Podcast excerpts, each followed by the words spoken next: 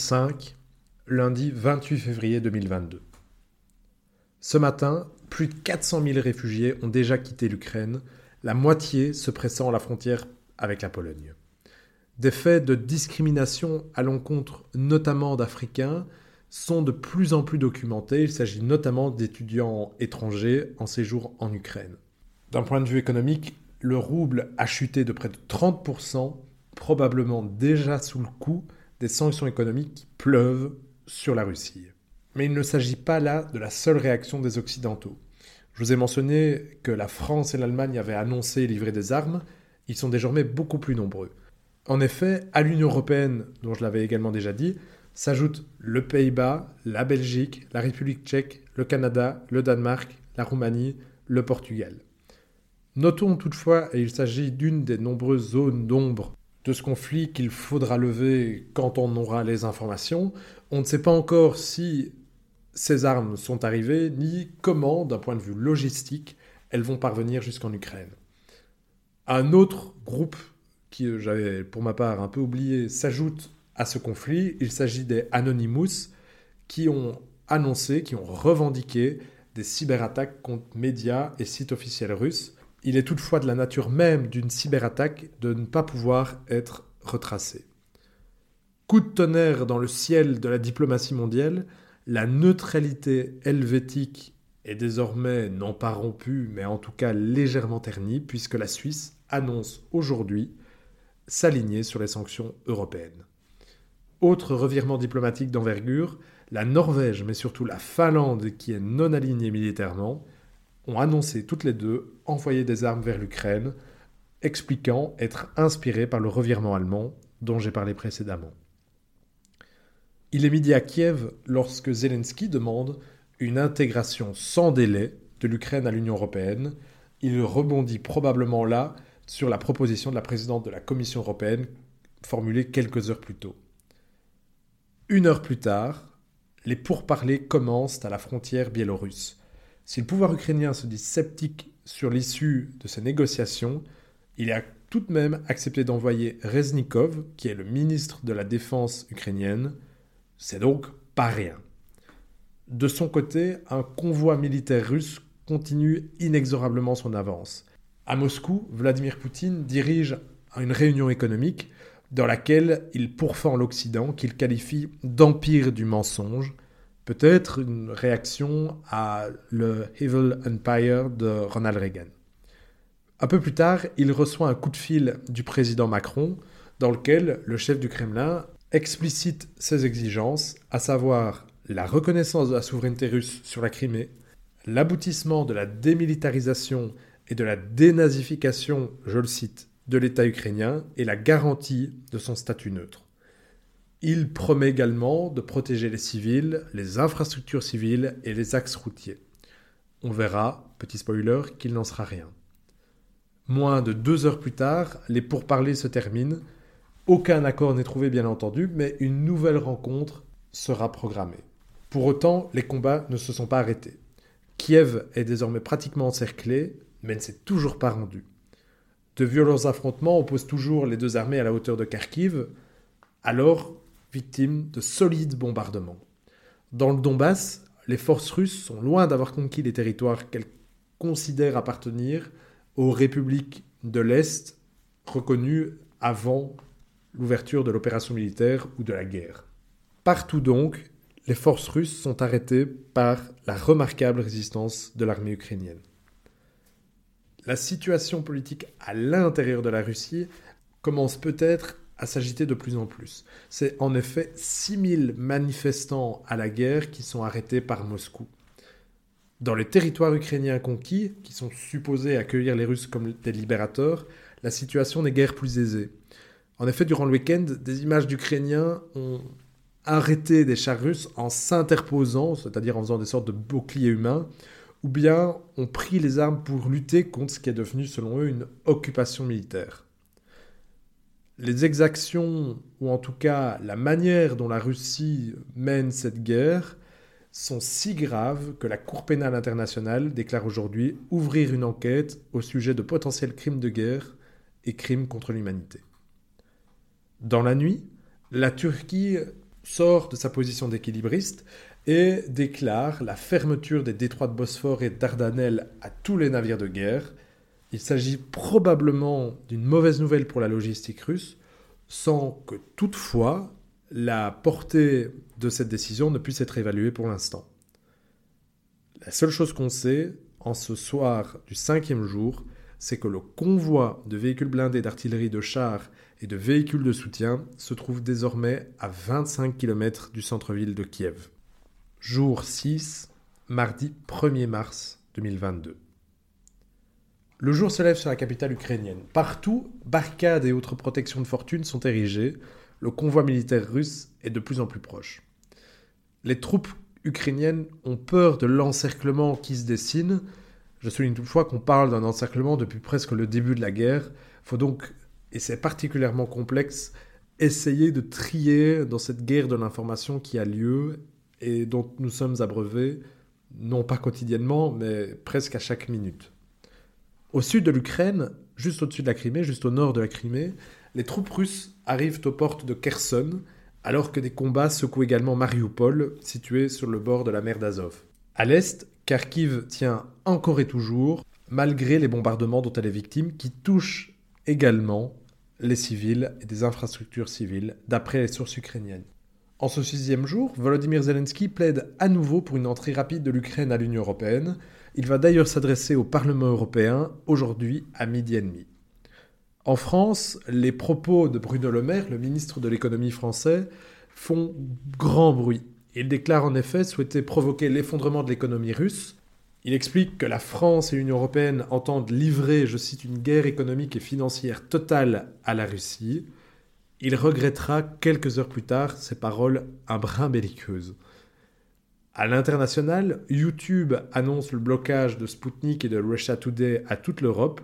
Ces médias sont considérés comme faisant de la propagande pour Moscou. Il rejoint ainsi une réflexion entamée par l'Union européenne et déjà matérialisée, déjà effectuée, concrétisée par d'autres entreprises telles que Microsoft ou Bing.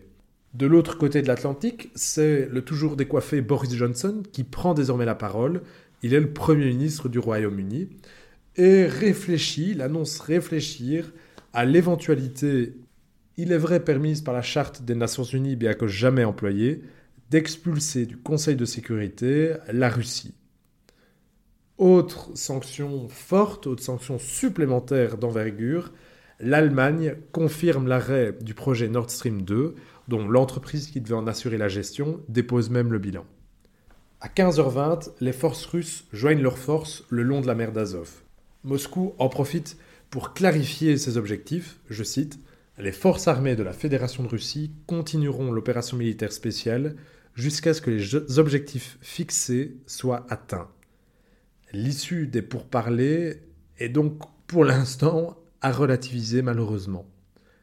Les opérations continuent donc et nul ne peut présager de la suite des événements. Aujourd'hui, et comme c'est le cas désormais, chaque heure est cruciale, alors que encore et toujours Kharkiv et Kiev, où une tour de télévision est frappée un peu avant 18h, sont sous le coup des bombes russes. Pendant la nuit, l'Union européenne revient sur les sanctions sur lesquelles elle réfléchissait. Elle acte l'exclusion de certaines banques russes du système SWIFT et annonce l'interdiction des médias Russia Today Sputnik sur son territoire. Désormais donc, en tout cas en ce qui concerne les banques russes, celles-ci vont être obligées en fait de retravailler en mode manuel, notamment par email, de quoi provoquer en fait un coût brutal aux transactions internationales qui impliquent la Russie et les banques russes.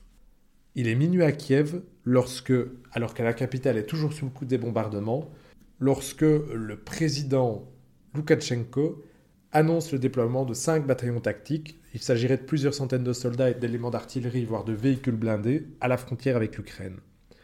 J'ajoute toutefois qu'il semble que cette nouvelle ne soit pas fondée. En fait, euh, je dois dire qu'on n'en sait rien à nouveau, c'est le chaos de la guerre et donc les nouvelles sont parfois contradictoires. C'est donc dans l'incertitude la plus complète sur les prochaines heures que la nuit tombe sur ce sixième jour de la guerre. Jour 7, mercredi 2 mars 2022. Il est 5h30 du matin à Kiev lorsque des troupes aéroportées sont larguées au-dessus de Kharkiv, accroissant encore davantage la pression qui s'exerce sur la ville.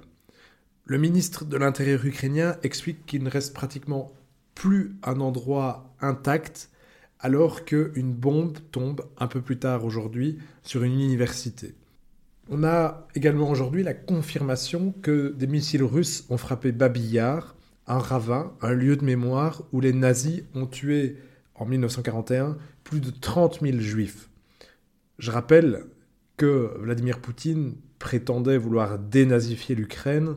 Ben, c'est un paradoxe intéressant que celui de détruire les traces de la mémoire des crimes du nazisme pour ce faire.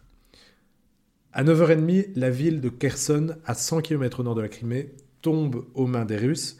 Il s'agit d'une des premières grandes victoires des forces russes, en tout cas obtenues après les premiers temps de l'invasion.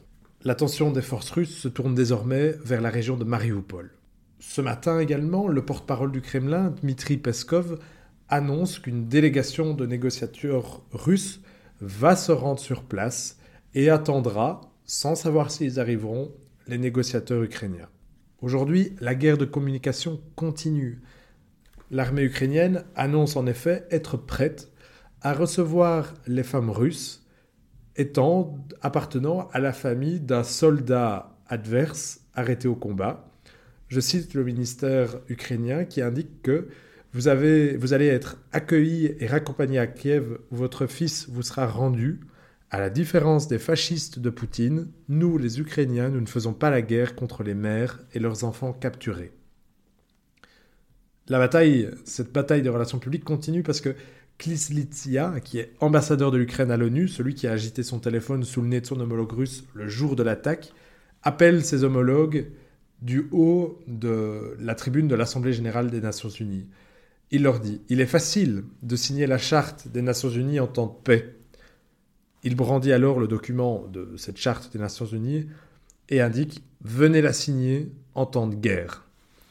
Son intervention sera ponctuée par de vifs applaudissements alors que l'Assemblée générale des Nations unies adopte, quelques moments plus tard, une résolution qui exige de la Russie, je rappelle toutefois que l'Assemblée générale des Nations unies n'est pas véritablement un organe exécutif, mais bref, elle appelle la Russie à cesser immédiatement le recours à la force.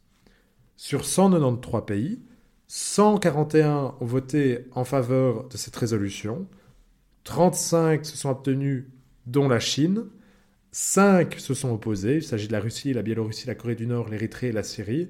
Et si vous avez fait le calcul, il en manque, mais à l'heure d'enregistrer ce podcast mercredi soir, je n'ai aucune idée de la position des membres qui ne se sont ni abstenus, ni s'y sont opposés, ni ont voté contre. Bref. Cette résolution appelle également à un retrait immédiat des forces militaires et condamne la décision de la Russie d'envahir l'Ukraine. À l'heure d'enregistrer ce podcast, je rappelle mercredi soir, Kiev s'apprête à subir un nouvel assaut. Si elle n'est pas encore, si elle n'est toujours pas encerclée, plusieurs groupes d'armées russes se rapprochent inexorablement du nord, comme depuis le début, mais également du nord-est et de l'est. La ville tiendra-t-elle Aucune idée, une chose est sûre.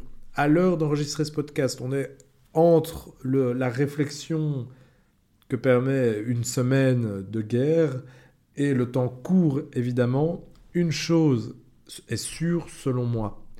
La résistance ukrainienne a outrepassé et de loin toutes les attentes qu'en avaient les chercheurs et les observateurs et les journalistes, et y compris probablement l'armée russe elle-même. Deuxième observation dont je pense nous pouvons en tout cas non pas être sûrs, mais qui mérite d'être débattue dès maintenant, le bilan justement des troupes de Moscou est bien terne. À titre très personnel, je m'attendais à une guerre éclair bien plus rapide et à ce qu'en fait Kiev tombe bien plus rapidement. Il va donc falloir suivre les événements avec attention, mais dans ce podcast, dans 20 minutes pour comprendre, on n'aime pas rajouter du bruit au bruit, on préfère prendre le temps, attendre et observer. On va donc pas refaire un épisode tout de suite sur la guerre en Ukraine, mais soyez sûr que nous réfléchissons dès maintenant à une façon de réfléchir aux, enseignements de cette crise, qu'ils soient diplomatiques, stratégiques, militaires, politiques et économiques. C'est dense, Et donc, on va prendre le temps de faire cela au mieux. D'ici là, prenez bien soin de vous et à bientôt pour un suivi de l'actualité de cette guerre ukrainienne, mais aussi pour d'autres épisodes pour comprendre l'actualité internationale.